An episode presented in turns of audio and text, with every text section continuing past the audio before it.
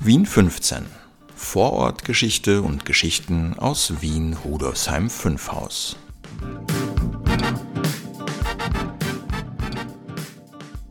Hallo und herzlich willkommen zu Folge 127 von Vorortgeschichte und Geschichten aus Wien Rudolfsheim 5 Haus. Schön, dass du eingeschaltet hast. Heute erzähle ich dir von einer Frau, die nach eigenen Angaben mehr als 30 Jahre als Köchin bei der Familie Arnstein tätig war. 1810 brachte sie ein Kochbuch heraus, das vier Auflagen erlebte und bis 1844 bereits 8000 Mal verkauft worden war. Interessiert? Dann mach es dir gemütlich und hör mir zu. Mein Name ist Brigitte Neichel. Ich bin seit über 20 Jahren ehrenamtlich im Bezirksmuseum Rudolfsheim 5 Haus tätig. Seit 2011 leite ich es. Jeden Sonntag präsentiere ich dir hier abwechselnd mit Maurizio Giorgi, meinem Stellvertreter, Interessantes aus Vergangenheit und Gegenwart des 15. Wiener Gemeindebezirks. Wir stellen dir das Museum und dessen Mitarbeiterinnen und Mitarbeiter vor bringen Veranstaltungstipps und Audioeindrücke aus dem 15. Bezirk. Die Wiener Köchin, wie sie sein soll, oder mein eigenes durch 30 Jahre geprüftes Kochbuch in sechs Abteilungen. Das ist der Name des Kochbuchs, das Theresia Ballow 1810 erstmals veröffentlichte. Sie preist sich dabei als gewesene, freiherrlich ansteinische Köchin mit 30-jähriger Erfahrung an. Wer war diese Theresia Ballau verehelichte Muck? Nun, sehr viel wissen wir nicht über sie. Sie dürfte etwa von 1760 bis 1840 gelebt haben und ab 1780 mit ca. 20 Jahren Köchin bei der Familie Arnstein gewesen sein. Wahrscheinlich hatte sie ihren Posten um 1810 nach ihrer Heirat aufgegeben, betrieb dann eine Art Kochschule und schrieb dann das oben erwähnte Kochbuch. Sie war damit eine der ersten Frauen, die ein Wiener Kochbuch herausgab. Kurz zur Familie Arnstein, die ja im heutigen 15. Bezirk im Bereich der Marie-Hilfer-Straße ein Schloss besaß und auch durch etliche Gassennamen wie etwa die Arnsteingasse, den Henriettenplatz und die Friesgasse bis heute präsent ist. Der jüdische Wiener Bankier Nathan Arnstein gründete um 1773 zusammen mit der Bankiersfamilie Eskeles eine sehr erfolgreiche Großhandelsfirma. Selbst der Kaiser gehörte zu dessen Kunden. 1776 heiratete er Fanny Vögele-Itzig, die aus einer reichen jüdischen Familie stammte und ursprünglich in Berlin lebte. 1780 kam ihr einziges Kind Henriette zur Welt. 1795 wurden Nathan und Fanny in den Adelsstand erhoben. Das Vermögen und das Ansehen der Familie Arnstein stieg kontinuierlich. Ab 1796 mietete die Familie das Stadtpalais des reichen Großkaufmanns Franz Wilhelm von Nattorp am Hohen Markt, das eben erst fertiggestellt worden war. Der Kauf von Immobilien war Jüdinnen und Juden untersagt damals. Das Palais entwickelte sich bald zu einem beliebten Treffpunkt der Wiener Gesellschaft. Fanny von Arnstein war auch Mitbegründerin der Gesellschaft der Musikfreunde in Wien der Komponist Felix Mendelssohn Bartholdy war ihr Großneffe. Fanny war es auch, die 1814 den ersten historisch bezeugten Weihnachtsbaum in Wien aufstellte. Diese Tradition hatte sie aus Berlin mitgebracht. Bereits 1793 erwarben die Arnsteins ein Anwesen im damaligen Vorort Braunhirschen. Sie ließen anstelle des bestehenden Landhauses ein Schloss errichten und erweiterten den Garten bis zur Sechshauserstraße. Der Eingang war in der heutigen Schwendergasse 1.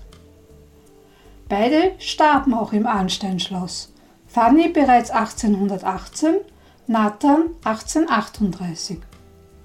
Zur Familie Arnstein gäbe es noch sehr viel zu erzählen. Meine Kollegin Eva Müller forscht gerade zu diesem Thema und bald können wir vielleicht hier mehr berichten. Jetzt wollen wir uns aber wieder Theresia Ballauf zuwenden. Sie war, wie bereits erwähnt, vermutlich ab 1780 bis etwa 1810 bei Fanny und Nathan Arnstein als Köchin beschäftigt und daher sicher auch im Schloss in Braunhirschen tätig. 1810 erschien ihr Kochbuch erstmals. Im Vorwort zur zweiten Auflage schreibt sie folgendes. Vorrede zur zweiten Auflage.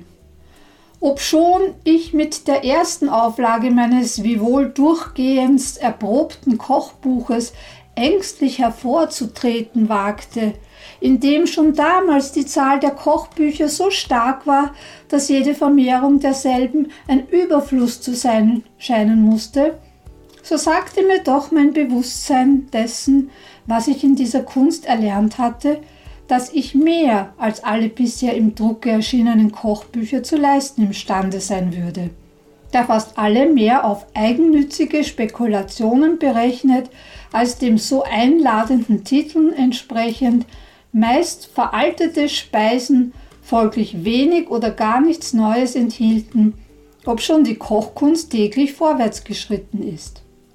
Ich wagte es daher getrost, meine in mehr als einer Reihe von 30 Jahren gemachten Erfahrungen dem weiblichen Geschlecht zum Nutzen und schon geübten Köchinnen zur Beurteilung zu übergeben.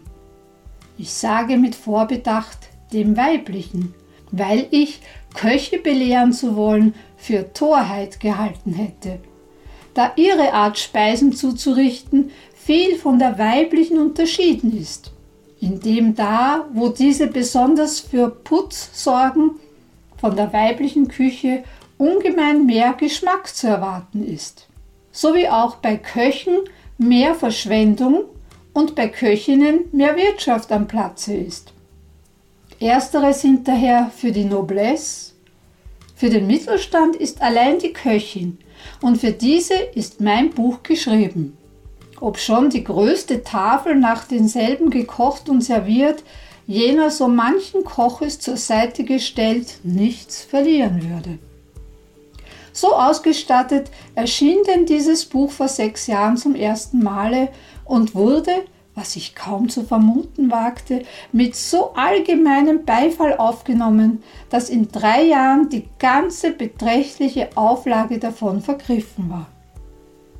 Mangel an Zeit und meine vorgerückten Jahre machten es mir jedoch unmöglich, eine zweite, vermehrte, den Wünschen aller entsprechende und mir Ehre machenden Auflage zu veranstalten, obschon die Anfragen nach meinem Buche immer bedeutender wurden bis ich endlich dem dringenden Verlangen meines Verlegers nachgab und einer in meiner Schule gebildeten Köchin die Vermehrungen dieser neuen Auflage übertrug, die, obschon ich mich durch ihre Arbeiten an Neuheit weit übertroffen fand und daher ihren Namen dem Buche vorsetzen wollte, sich dieses aus Bescheidenheit verbat.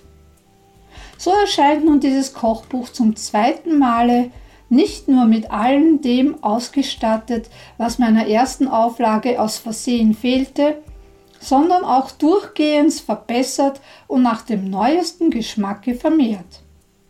Auch ist bei allen Speisen mehr auf Maß und Gewicht als auf die Preise der Waren, welche zu sehr dem Wechsel unterworfen sind, Rücksicht genommen worden, wodurch den häufigen Beschwerden, dass so vieles nach Kochbüchern versuchte misslinge, abgeholfen ist. Ob ich auch diesmal meinem Zweck nützlich zu sein erreicht habe, wird die günstige Aufnahme dieser neuen Auflage zeigen. Ob ich bei meinem Alter die Freude haben werde, eine dritte zu erleben, ist zweifelhaft. Allein, dass der gegenwärtigen Verfasserin ein solches Vergnügen noch vielmals bevorstehe, glaube ich umso weniger bezweifeln zu dürfen, da ich ihren Wert als Köchin kenne und stolz bin, sie in meiner Schule gebildet zu haben. Weswegen ich mit Vergnügen ihren Wunsch gewährte, dass dieses Buch, solange sie die Herausgabe besorgt, meinen Namen führen dürfe. Die Verfasserin. Die dritte Auflage ist bereits mit von ihrer Schülerin Maria Hofmann sehr vermehrte und verbesserte Auflage gekennzeichnet. In der Wiener Zeitung vom 5. Oktober 1841 wird es als das anerkannt beste Kochbuch beworben, das ein nützliches Geschenk für junge Frauen und Bräute und ein Schatz für jede gute Wirtschaft sei. Es enthält in sechs Abteilungen 1475 Speisen für Fleisch- und Fasttage, nebst allen Gattungen Bäckereien, Blamacheen, das ist eine Art Nachspeise, Sulzen, eingesottenen und gefrorenen, auch einen Anhange von Speisezetteln des Mittags und Nachts auf ein ganzes Jahr, nebst mehreren großen und kleineren Tafeln und im Kupfer gestochenen Tafelarrangements nach dem neuesten Geschmack. 1844 wird dann noch eine vierte Auflage in der Wiener Zeitung beworben. Falls du mal in das Kochbuch von Theresia Balloff hineinschmökern möchtest, es ist online auf der Seite der Wien Bibliothek verfügbar. Ich stelle dir den Link in die Beschreibung. Auch antiquarisch ist das Buch noch erhältlich und kostet so um die 300 Euro. Einen wahren Bestseller hat Theresia Balloff also da geschaffen. Zum Schluss lese ich dir noch eines ihrer Rezepte vor. Und zwar aus der zweiten Auflage auf Seite 5. Erdbeerensuppe. Wasche die Erdbeeren recht rein. Gieße ein halbes Seitel Wein und ein halbes Seitel Wasser auf eine halbe Maß Erdbeeren. Lasse es aufkochen und rühre es durch einen Durchschlag. Lasse es dann nochmals aufkochen, gib ein wenig Wein und Zucker dazu und richte die Suppe über gebähte Semmelschnitten an, welche vorher in Butter geröstet worden sind. Da kann man nur Prost und guten Appetit wünschen. Wenn du mehr über das Bezirksmuseum Rudolfsheim 5 Haus und unsere sonstigen Aktivitäten und Angebote erfahren willst, komm doch zu den Öffnungszeiten bei uns vorbei oder schau auf unsere Webseite www.museum15.at. Wenn du eine Frage hast oder uns Feedback geben willst, kannst du das hier auf Spotify für Podcasters machen, gerne auch als Sprachnachricht oder uns eine E-Mail schreiben. Und zwar unter presse.bm15.at. Und wenn du uns eine Freude machen willst, kannst du uns auch mit 5 Sternen bewerten. Nächstes Mal ist wieder Maurizio dran. Also Baba und bis zum nächsten Mal. Deine Brigitte.